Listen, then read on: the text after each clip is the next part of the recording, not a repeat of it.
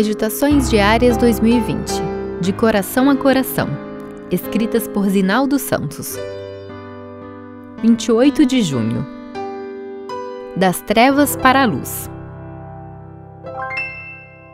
Perguntou-lhe Jesus: Que queres que eu te faça? Respondeu o cego: Mestre, que eu torne a ver. Marcos 10, 51 Teria Jesus curado um cego, conforme diz Marcos? Ou dois, segundo o relato de Mateus? Teria feito o milagre ao sair de Jericó, segundo Mateus e Marcos, ou ao aproximar-se da cidade, conforme Lucas? Contradizem-se esses evangelistas? Certamente não. No primeiro caso, muitos eruditos creem ter havido dois cegos mas provavelmente Bartimeu fosse mais conhecido e chamasse mais atenção, razão pela qual Marcos omitiu o nome do outro. Quanto à segunda questão, entre várias explicações, o comentário bíblico adventista apresenta como talvez mais aceitável a de que Jesus passava por Jericó quando viu Zaqueu. Foi para a casa dele e, ao entrar de volta à cidade, viu os dois cegos. De todo modo, importa o fato de que o milagre foi realizado. Ter fé nisso é suficiente para aceitar a harmonia das Escrituras. Em seu mundo de escuridão, Bartimeu, filho de Timeu, vivia estigmatizado pela pobreza e pelo preconceito. Seguramente cresceu ouvindo profecias que apontavam a vinda do Messias tomou conhecimento do ministério de Cristo, dos milagres efetuados por ele e de sua misericórdia em favor dos marginalizados pela religião.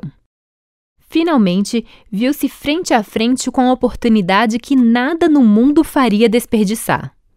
Jesus, filho de Davi, tem misericórdia de mim! clamou com toda a força do ser. A resposta da multidão foi a tentativa de detê-lo em seu propósito, a de Jesus foi o acolhimento cheio de graça. A pergunta que se seguiu foi, no mínimo, curiosa: O que você quer que eu lhe faça?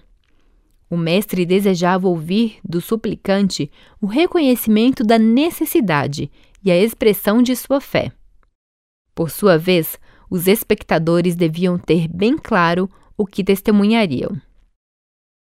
Em se tratando da cura da cegueira espiritual, porém, há algo mais na pergunta.